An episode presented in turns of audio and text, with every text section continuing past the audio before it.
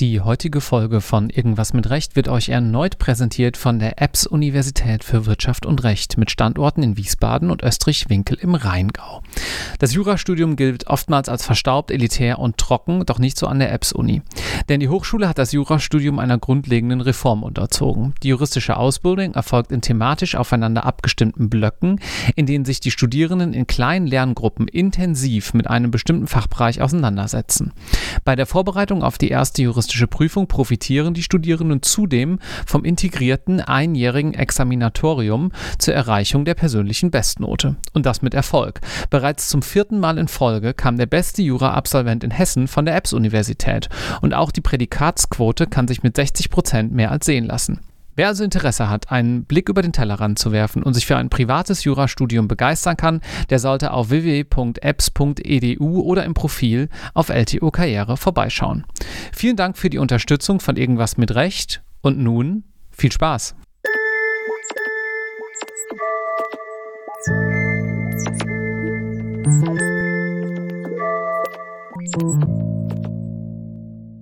Herzlich willkommen zu einer neuen Episode Irgendwas mit Recht. Mein Name ist noch immer Marc Ohrendorf und bevor wir in die heutige Episode einsteigen, ein kurzer Housekeeping-Hinweis. Schaut mal in den Show Notes nach. Wir machen im Herbst diesen Jahres ein Ask Me Anything. Das bedeutet, ihr könnt Fragen stellen, erstmal an Anwälte, danach vielleicht noch an andere Menschen zu ihrem Werdegang. Also wir drehen das Ganze so ein bisschen rum. Ich frage nicht nur für euch, sondern ihr könnt Fragen direkt submitten.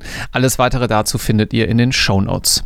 Heute spreche ich aber nicht mit einem Anwalt, sondern mit einem Richter und zwar mit einem euch bekannten Richter, wenn ihr hier Stammhörerin seid, nämlich mit Dr. Jens Milker. Hallo Jens. Hi Marc. Jens, du warst, wir haben das gerade mal nachgeschaut im Vorfeld, in IMR 69 zu Gast. Da haben wir über deine Tätigkeit als Verwaltungsrichter gesprochen und du hast so nett geschrieben, hör mal, daran müssten wir doch eigentlich nochmal anknüpfen und das Ganze ein bisschen näher beleuchten. Und das machen wir jetzt in dieser Folge und mindestens einer weiteren. Vielleicht kommt dann auch noch eine dritte und vierte, entweder mit dir oder mit einem anderen Richter dazu. Auf gut Deutsch, herzlich willkommen im Richterspezial oder Gerichtsspezial von irgendwas mit Recht. In dieser Folge wollen wir mal so ein bisschen darlegen, äh, was eigentlich der Richterberuf so im Groben mit sich bringt. Und zwar gar nicht so sehr inhaltlich, sondern erstmal die Rahmenbedingungen desselbigen.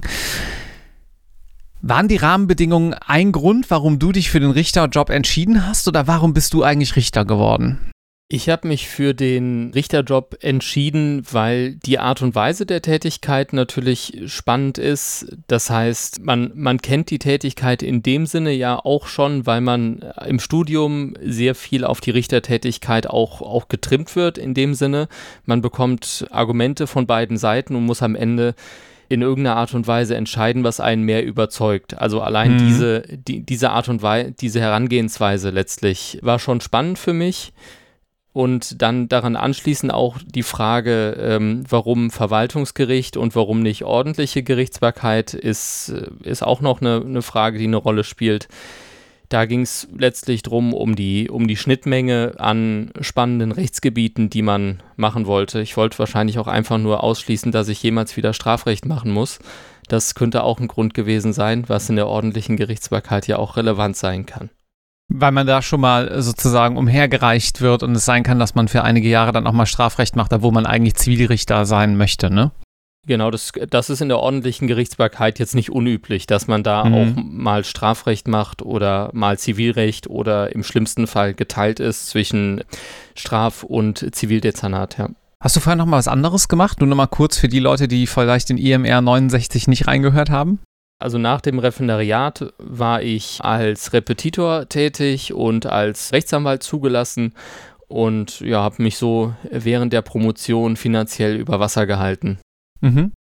Ja. Dann immer schon mit dem Ziel, aber eigentlich Richter werden zu wollen? Oder ja. kam das so, ja, schon?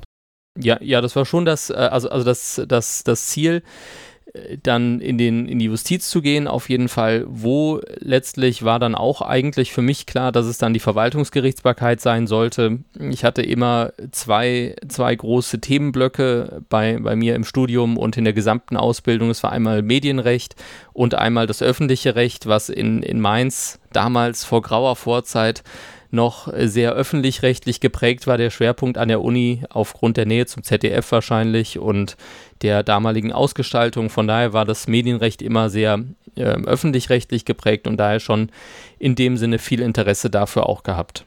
Jetzt muss ich natürlich diese Gelegenheit nutzen und kurz auf unsere Folge mit Felix Zimmermann hinweisen, die Anfang Mai bzw. Ende April online gegangen ist. Der war ja beim ZDF, macht Medienrecht, ist jetzt unser Chefredakteur bei LTO.de. Also wenn ihr da noch nicht reingehört habt, reinhören, verlinken wir auch nochmal. Aber zurück zu dir. Wie lief das denn dann ab? Du hast dich dann beworben. Wie wird man Richter? Also man, man klopft irgendwo an und sagt, hallo, ich wäre gern Richter. Und jetzt aber mal so ein bisschen konkreter. Äh, was braucht es ja. dafür für die Bewerbung, an Bewerbungsunterlagen? Mhm. Gibt es dann ein Assessment Center? Wie laufen die Gespräche? Mit wem spricht man? Kannst du das mal ein bisschen beleuchten, bitte? Ja, ich habe mich in Rheinland-Pfalz und Hessen äh, parallel beworben, was in Mainz ja relativ naheliegend ist. Ähm, für, für die geografisch nicht so fitten, direkt gegenüber ist Wiesbaden, über den Rhein drüber, was zu Hessen gehört, sodass man da natürlich zwei große St Gerichtsstandorte, nenne ich das mal, auch in unmittelbarer Nähe hat, sodass man sich da ganz gut auch bei beiden Bundesländern bewerben kann. Mhm. Und es läuft so ab, wie man sich auch in der Wirtschaft bewerben würde, wahrscheinlich. Man schaut auf die Internetseite, gibt es äh, freie Stellen, wobei die jetzt nicht im Einzelnen ausgeschrieben sind in der Regel. Äh, man findet aber allgemeine Bewerbungsinfos auf den jeweiligen Webseiten der Justizministerien der Bundesländer. Da stehen dann auch die Einstellungsvoraussetzungen drauf. Also die sind in den Bundesländern, wie ich mir jetzt mal kürzlich erst nochmal für NRW angeschaut habe, zum Beispiel, durchaus unterschiedlich. Ne? Also auch was die Punkte im Examen angeht, sind es wahrscheinlich keine starren Punkte, die dann da gefordert werden, sondern vielleicht eher so Richtwerte. Aber das hängt, wie gesagt, jeweils vom Bundesland ab und da kann ich auch keine Aussage dann dazu treffen. Generell läuft das so ab, man schaut sich an, welche Bewerbungsunterlagen werden gefordert vorher und dann schickt man die dahin und sagt, man möchte gerne in, den, in die Justiz, möchte gerne in den richterlichen Dienst und dabei kann man natürlich auch einen Wunsch angeben, ob man jetzt in die ordentliche Gerichtsbarkeit möchte, das heißt Zivil- oder Strafgericht oder vielleicht in der Fachgerichtsbarkeit. Das wäre dann bei mir die Verwaltungsgerichtsbarkeit gewesen. Generell läuft es dann so ab, man bekommt auf Grundlage dieser Bewerbung, die unter anderem in Rheinland-Pfalz einen handgeschriebenen Lebenslauf beinhaltet. Was durchaus ist man ja noch aus dem Examen gewohnt, dass man sehr ja, viel mit der Hand Fall. schreiben muss. Ja. Auf, auf jeden Fall einen handgeschriebenen Lebenslauf, das ist auch von Bundesland zu Bundesland verschieden. Das hatten wir ja auch schon in der äh, Folge 69 schon kurz angesprochen. Was ich dich damals nicht gefragt habe, hast du eine Ahnung, was der Hintergrund dafür ist, dass man das handgeschrieben abliefern muss? Ist das einfach noch Nostalgie oder gibt es da einen inhaltlichen Grund? Ja, ich, ich hatte da mit einem Kollegen aus, äh, aus, aus Trier danach, da, also danach Kontakt gehabt, der mich danach angeschrieben hatte und, und der hatte einen Grund genannt, den, der mir jetzt aber entfallen ist, leider. Na, okay, dann äh, horchen wir da nochmal nach. Ja. Sonst ist es, äh, de also denke ich, auch so ein Punkt, will man das wirklich, ja, oder schreibt man eine massenhafte Bewerbung? Ich, ich weiß es nicht. Das ist kein schlechter Punkt, ja, dass man sich zumindest ja. nochmal ein bisschen mehr Mühe machen muss für die genau. Bewerbung, genau. ja. Genau, das könnte, könnte natürlich sein, aber, ähm, aber es hat sicherlich einen tieferen, irgendeinen Grund wird es haben, gehe ich davon mhm. aus. Ich weiß noch nicht, ob es immer noch so ist. Es kann sein, dass mittlerweile abgeschafft worden ist, dieses Bewerbungshindernis. Darüber hinaus ist es dann so, man schickt die Bewerbung hin und wenn man nicht schon von vornherein dann, dann abgelehnt wird, was ja auch, auch möglich ist, ja, dass man gar nicht zu irgendeinem Gespräch eingeladen wird, hat man insgesamt wenn man in die Fachgerichtsbarkeit will, zumindest drei Gespräche. Das war in Rheinland-Pfalz und Hessen so. Man äh, spricht zum einen mal mit so einer Art Einstellungskommission im Justizministerium. Das ist so mhm. die, äh, also, also das Hauptgespräch würde ich das mal so nennen. Also denke ich, das ist dann so eine Art Einstellungskommission, die, die wie in so einer mündlichen Prüfung jetzt nicht inhaltlich fragt, aber das, das hat so ein bisschen den, den, den Charakter allein von der, von der Prüfungssituation her. So ein bisschen, weil man ja auch denkt, ah ja, was, was, was muss ich jetzt erzählen? Wie, wie verkaufe ich mich? Und wenn dann drei Leute vor einem sitzen, ist das schon was anderes, als wenn man alleine mit, mit dem äh, Personaler oder der Personalerin dann in einem Raum sitzt. Ne? Was wird denn denn da gefragt, wenn es keine inhaltlichen Fragen sind? Also ich, ja, ja, ich wurde so Sachen gefragt wie, ja, warum denn der Richterberuf? Äh, was haben Sie bisher gemacht? Solche Sachen ist ja auch schon ein bisschen her natürlich. Also es sind, mhm. also es wurden keine fachlichen Fragen gestellt, wie sagen Sie alle Theorien zum EDBI auf oder, ähm, oder prüfen Sie mal ähm, die Grundmerkmale des Verwaltungsaktes durch oder sowas. Also so, so, so lief das nicht, sondern ähm, das waren eher allgemeine Fragen, um auch wahrscheinlich auch ein bisschen auszutesten, in, inwieweit ist man auch geeignet für den Richterberuf. Inwieweit ist man in, in, von der Persönlichkeit her, von, mhm. also geeignet, um den Beruf auszuüben. Und wie kann Was man braucht's? sich auch vielleicht mündlich ausdrücken, ist ja auch noch so ein Punkt, das ist ja auch ein erheblicher Teil der richterlichen Tätigkeit. Was braucht es denn da, äh, an der geeignet, um geeignet dafür zu sein? Wie würdest du das beschreiben? Was sollte man für ein Typ sein? Ich weiß, natürlich sind nicht alle gleich, aber es gibt ja vielleicht ja. einige Merkmale, die man dann doch mitbringen sollte. Also es kommt auch, auch ein bisschen auf die, auf die Gerichtsbarkeit an. Im Verwaltungsrecht ist es vielleicht juristischer, im, im, im Kern, also rechtswissenschaftlicher, um das so zu sagen, als in anderen Gerichtsbarkeiten. Dennoch braucht man, glaube ich, für, für andere, ja, ja, für andere Tätigkeiten oder für jegliche richterliche Tätigkeit Empathie, denke ich, dass man auf die Kläger und Beklagten und so weiter, auf die Beteiligten des Verfahrens auch hinreichend eingeht, dass man, ähm, dass man die Bedürfnisse der Parteien auch erkennt, ja, dass man sieht, was, was steht eigentlich dahinter, welches Interesse verfolgen die Beteiligten, was insbesondere bei äh, Vergleichsverhandlungen, Vergleichsvorschlägen auch eine Rolle spielen kann, dass man moderiert, dass man schlichtend auch tätig wird und das mal abseits von der juristischen Bewertung. Mit juristisch meinte ich damit eigentlich, dass es im verwaltungsgerichtlichen Verfahren oftmals viel um Rechtsfragen geht und weniger um tatsächliche Fragen. Das andere ist natürlich auch immer rechtlich relevant und auch recht, rechtswissenschaftlich, nur, nur es ist von, von der Schwerpunktsetzung im verwaltungsgerichtlichen Verfahren oftmals eine andere. Jetzt jedenfalls mhm. aus meiner Erfahrung heraus. Es sind auch deutlich weniger Verfahren, die ihr bearbeitet. Ne? Also vielleicht kann man es auch daran ein kleines bisschen ablesen, dass dann das einzelne Verfahren doch auch mehr, ähm, ja, oft rechtliche Analyse braucht. Vielleicht sind auch mal äh, längere Ausführungen, die dann ja auch geschrieben werden müssen, notwendig, als jetzt bei einem Amtsgericht, wo du so von allem ein bisschen bekommst und am Ende ist es rechtlich relativ klar, wie es läuft, wenn der eine dem anderen was kaputt gemacht hat. Die Frage ist aber nur, war es der oder nicht?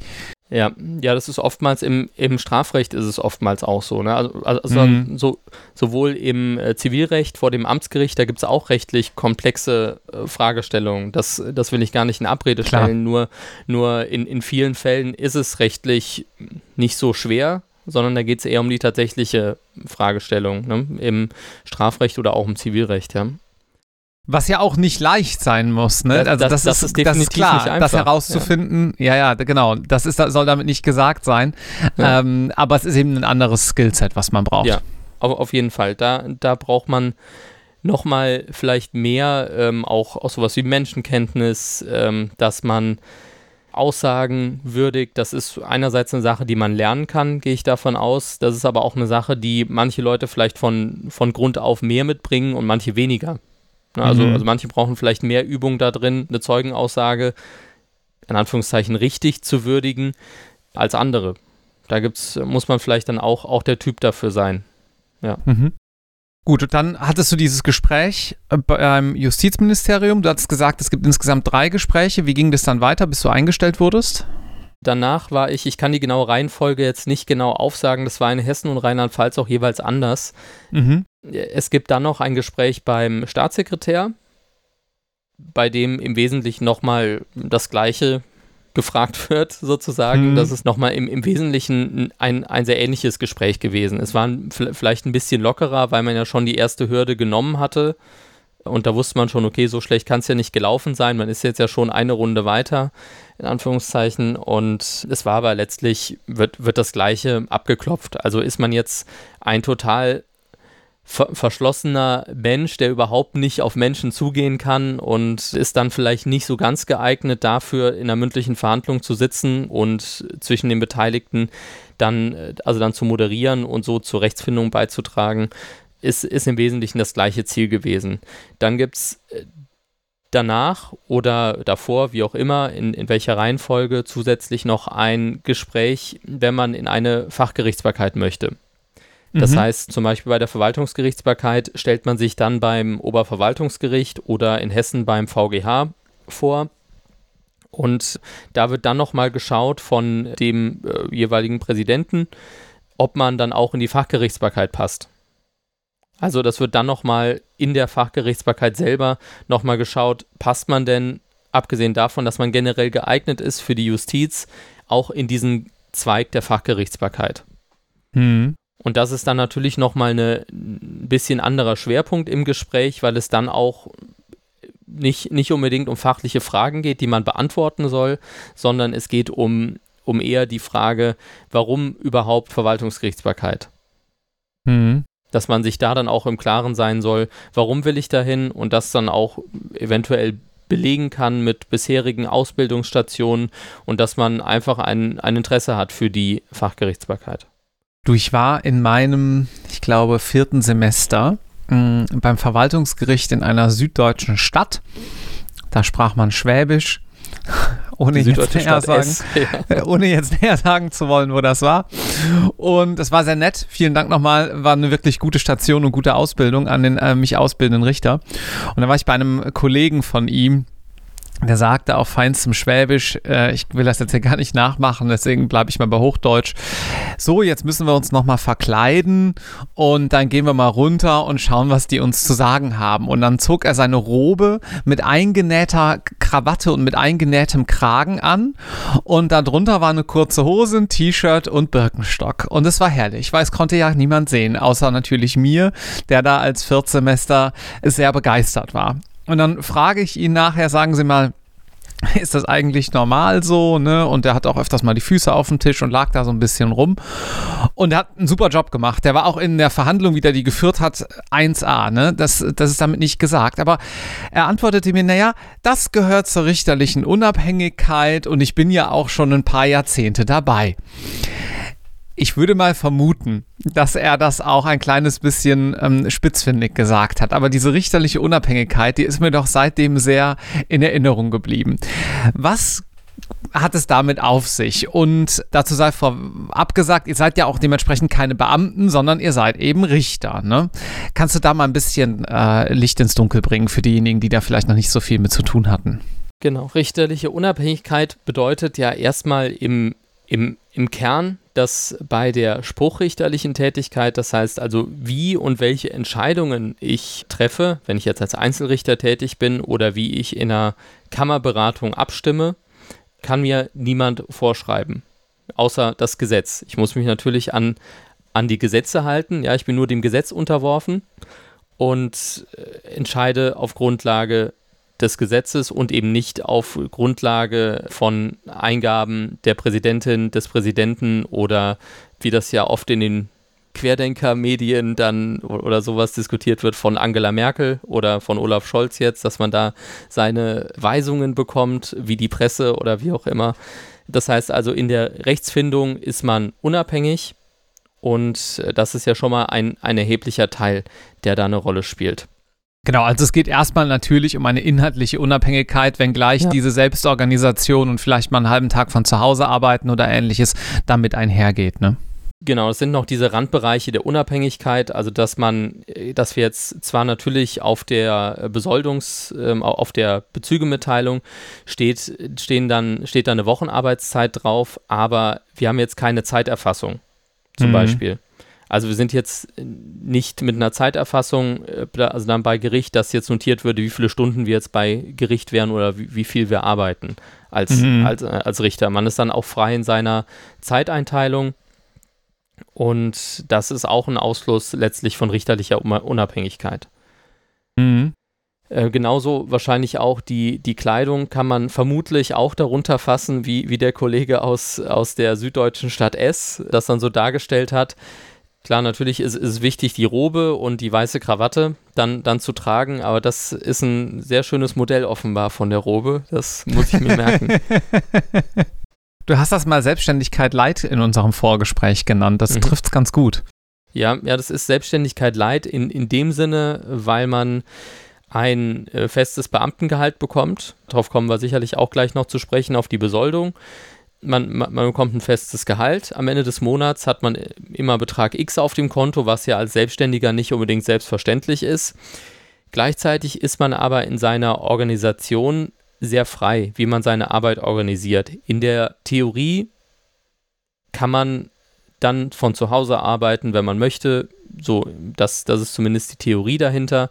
Dennoch ist es so, dass man sich natürlich als, als Amtsrichter beispielsweise, wenn man alle Sachen als Einzelrichter entscheidet, sehr viel freier ist in der Selbstorganisation, als man das beispielsweise in einer Kammerkonstellation ist, wie beim Verwaltungsgericht. Mhm. Da muss man sich natürlich äh, mit, mit den anderen Kammermitgliedern und insbesondere den Vorsitzenden dann absprechen, wann trifft man sich für Beratungen, wann, wann werden Verhandlungen terminiert. Da ist man natürlich ein bisschen mehr eingebunden, auch in die Kammerorganisation. Aber dennoch ist es Selbstständigkeit deshalb, weil man sein eigenes Dezernat, also die, insbesondere die Akten oder die Fälle, in denen man äh, die Berichterstattung übernommen hat, dann ja auch selbst und eigenständig bearbeitet im eigenen Tempo. Da gibt es auch eine, eine recht äh, bekannte Rechtsstreitigkeit darüber, äh, wann man zu langsam arbeitet als Richter. Ich glaube, das ging bis zum Bundesverfassungsgericht. Das war ein mhm. OLG-Richter, der gesagt hat, ich mache eben wenige Erledigungen und das ist meine Arbeitsweise. Und er wurde dann angemahnt vom Präsident des OLG, meine ich, ähm, dass er doch schneller arbeiten solle und da hat er sich dagegen gewandt und das als Verletzung seiner Unabhängigkeit gesehen. Er hat dann behauptet, er würde eben sehr gründlich prüfen und hat aber, glaube ich, verloren letztlich vor dem Bundesverfassungsgericht. Wenn ich das richtig im Kopf habe. Aber das kann ja jeder ja. selber nochmal no, noch mal nachsehen dazu. 23.11.21 die LTO berichtete. Wir verlinken das mal. Ja, sehr, sehr gut. Genau, der, der langsame Richter ist die Überschrift wahrscheinlich. Ja, warte. Es war Herr Schulte-Kellinghaus, scheitert erneut vor dem Bundesverfassungsgericht, ist die Überschrift. Im langjährigen Streit um sein Arbeitstempo und sein Erledigungspensum und so weiter hat der Richter Thomas Schulte-Kellinghaus äh, verloren, weil das Bundesverfassungsgericht seine zweite Verfassungsbeschwerde nicht zur Entscheidung angenommen hat. Ich glaube, da schwebte auch noch so ein bisschen mit, dass man nicht wusste, ob das Bundesverfassungsgericht noch entscheidet, bis er in Ruhestand geht. Ne? Irgendwie, mhm. sowas habe ich auch noch im Kopf. Das war. Ja, ja, ja. Das, das, das war dann noch äh, fraglich, ob sich das nicht irgendwie anderweitig erledigt. Ja, also deshalb Selbstständigkeit, man kann grundsätzlich äh, also selber entscheiden, in welchem Tempo man arbeitet, wie man die, die Sachen bearbeitet, wie man die Sachen angeht, bei, bei denen man die Berichterstattung hat insbesondere. Und es ist natürlich ein, ein Abstimmungsbedarf da mit, mit, mit den anderen Kammermitgliedern. Mhm. Gibt es eine Einstellungsgrenze im Sinne von Alter eigentlich? Viele sagen ja aktuell, naja, weißt du was, ich mache vielleicht erstmal zwei, drei, vier Jahre Anwaltschaft, in die Justiz kann ich danach ja immer noch gehen, nehme vielleicht auch nochmal ein bisschen mehr Geld mit für ein paar Jahre, aber damit natürlich auch einen höheren Workload. Gibt es da was, wo man sagt, naja, bis dann und dann musst du dich entschieden haben? Es gibt Altersgrenzen in der Justiz für die Einstellung. Also, mhm. also, das also es gibt es definitiv und natürlich wie immer bei der Justiz, die Ländersache ist, ist es voraus, also ist wahrscheinlich überall unterschiedlich. Aber die dürfte, also wenn es eine gibt, wovon ich jetzt mal ausgehe, dass es sie in allen Bundesländern gibt, dann liegt sie bei so 42 oder 45 müsste die mhm. liegen. Also Langzeitstudierende müssen sich ranhalten. Auf jeden Fall. Und, und, und alle Rechtsanwältinnen und Rechtsanwälte, die jetzt noch denken, Justiz, jawohl, das wär's, also lieber schnell entscheiden sozusagen. Mhm. Aber es ist nicht unüblich natürlich, dass, dass auch Richterinnen und Richter vorher irgendwas anderes gemacht haben, dass man sich erstmal angeschaut hat, wie denn die Arbeitssituation so in einer Großkanzlei ist. Da gibt es, denke ich mal, nicht, nicht wenige, die so zwei Jahre in einer Großkanzlei arbeiten und denken, boah, ist vielleicht doch nicht so das, was ich mir vorgestellt habe und dann letztlich in die Justiz kommen. Hm. Das gibt es, gibt es durchaus häufig, habe ich das Gefühl, ja. Wir hatten die Besoldung eben schon angesprochen. Das ist die R-Besoldung bei äh, Richtern. Also R wie Richter, kann man sich ganz gut merken.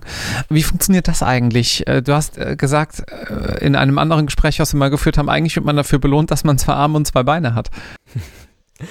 Die Ehrbesoldung funktioniert wie auch äh, jede andere, äh, wie, wie auch jede andere Beamtenbesoldung auf, auf dem Prinzip, dass man eine Grundstufe hat, auf der man anfängt und dann steigt man je nach Dienstalter, je nach Dienstzeit, die man auf dem Buckel hat, steigt man auf in Erfahrungsstufen. Das ist nach, nach zwei Jahren, dann nach drei und, und da sind verschiedene Intervalle festgelegt, dann auch wieder jeweils nach Bundesland unterschiedlich gegebenenfalls.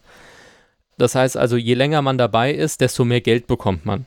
Man ist auf einer Stufe, zum Beispiel R1, wäre dann beispielsweise Richter am Verwaltungsgericht, ist, ist auf der R1-Stufe und je älter man wird und je länger man dabei ist, desto mehr erhöht sich dieses Grundgehalt. Man bekommt mhm. darüber hinaus auch noch für alles Mögliche, was man sich so vorstellen kann, auch noch Zuschläge. Das heißt, man bekommt einen verheirateten Zuschlag, wenn man verheiratet ist. Man bekommt einen Kinderzuschlag, wenn man Kinder hat. Ja, gut, das war es jetzt eigentlich fast schon, aber es gibt wahrscheinlich noch mehr Zuschläge, die ich noch nicht kenne.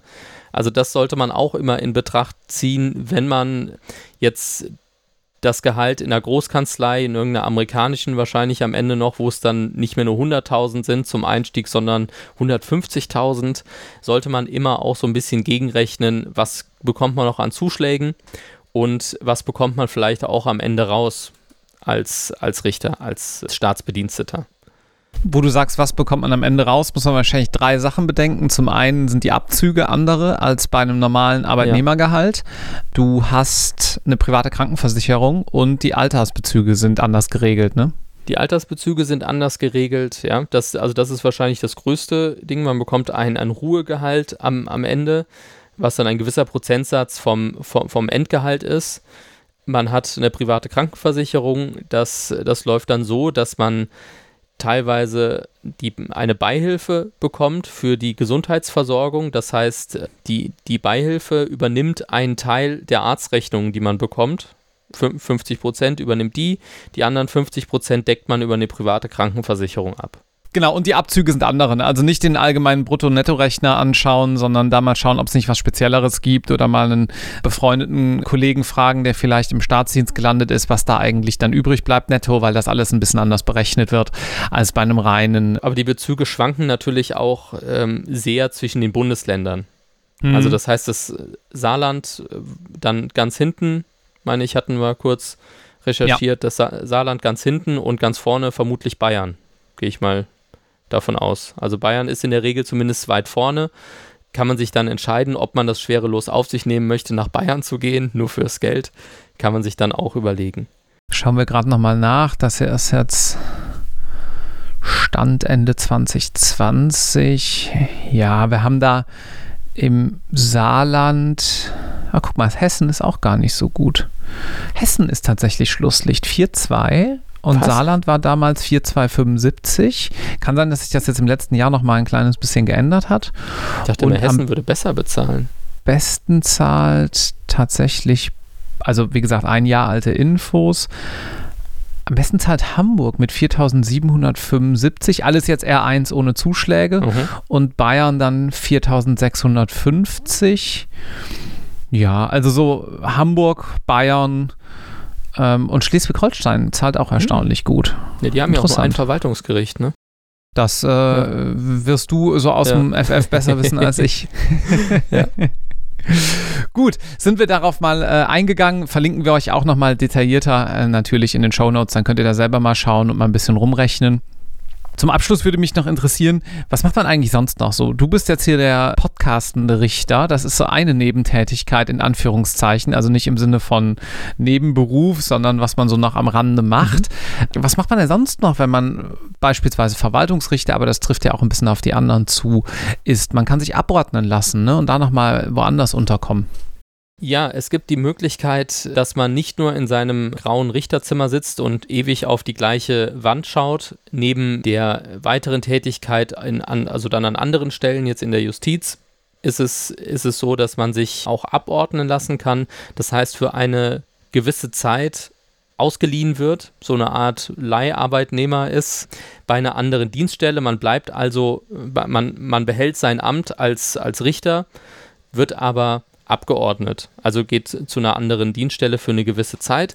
Das kann beispielsweise ein äh, Ministerium sein, ein Bundesministerium, Landesministerium.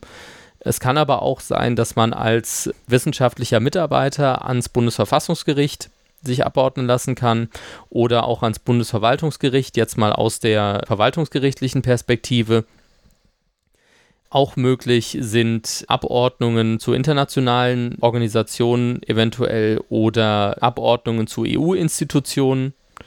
Das ist auch prinzipiell jetzt nicht ausgeschlossen, dass man da auch tätig sein kann für eine gewisse Zeit. Ob das dann technisch jetzt bei internationalen Organisationen jetzt technisch eine Abordnung ist oder dann über eine Beurlaubung erfolgt, das weiß ich jetzt nicht, da bin ich beamtenrechtlich nicht so fit aber es ist zumindest mal möglich, dass man dann an anderer Stelle auch noch tätig sein kann für eine gewisse Zeit. Man mhm. ist also nicht festgefahren, auch wenn man nach der äh, Probezeit als, als Richter, da können wir auch noch gleich kurz drauf eingehen, dann auch auf Lebenszeit ernannt ist, dann kann man trotzdem noch wechseln. Also man ist da nicht festgefahren, sondern hat im Gegenteil eine ganz große Vielfalt eigentlich an Möglichkeiten die man mhm. machen kann. Man kann wirklich querbeet im ganzen Bundesgebiet eigentlich sich äh, ja, Stellen raussuchen, an die man sich abordnen lassen möchte, sofern das natürlich mit dem Dienstherrn vereinbar ist und auch oftmals ist es ja auch eine familiäre Frage, inwieweit geht das bei einem persönlich, wie weit will man das überhaupt, aber man hat in der Regel sehr, sehr viele Möglichkeiten. Das kann auch sowas sein, wie dass man ans Landesprüfungsamt geht und da Klausuren konzipiert, es ist auch eine Möglichkeit dass man das machen kann. Justizministerium des, des jeweiligen Landes. Alles sehr, sehr spannend. Und was üblicherweise auch noch gemacht wird, ist, dass man eine gewisse Zeit an das Oberverwaltungsgericht oder an Obergericht abgeordnet wird im jeweiligen Bundesland, um dort zu erproben, ob man für Beförderungsstellen geeignet ist. Sogenannte mhm. Innenerprobung. Mhm. Und auch eine Abordnung für eine gewisse Zeit kann auch eine, ähm, eine sogenannte Außenerprobung darstellen, wenn sie lang genug ist. Was dann auch für Beförderung relevant sein kann. Guck mal, ich weiß nicht, ob es Wer wird Millionär noch gibt, aber ich würde sagen 64.000 Euro Frage, was sind die sogenannte Innen- und Außenerprobung? A, irgendwas mit Angeln, B, irgendwas mit Richtern. Du hattest gerade über Richter auf Probe gesprochen, sozusagen mhm. auch eine Erprobung. Sag doch vielleicht noch ganz kurz ein, zwei Takte dazu, wie das so ähm, läuft man fängt an, wenn man dann diese drei Gespräche durch hat und man dann seine Einstellung hat oder seine Stelle zugewiesen bekommt. Man bekommt dann keine, ja, also, also keine Richterstelle, Planstelle in dem Sinne zugewiesen, dass man dort dann auch äh, nicht mehr versetzt werden kann oder ähnliches, sondern man bekommt, man wird eingestellt in das Richterverhältnis auf Probe und bekommt einen Dienstleistungsauftrag bei einem bestimmten Gericht. Man wird dann mhm. als Proberichter einem bestimmten Gericht zugewiesen und anders als ein auf Lebenszeit ernannter Richter kann man dann aber auch noch versetzt werden, sozusagen. Man kann also einen Dienstleistungsauftrag noch dann bei einem anderen Gericht bekommen. Man kann also noch anderen Gerichten zugewiesen werden.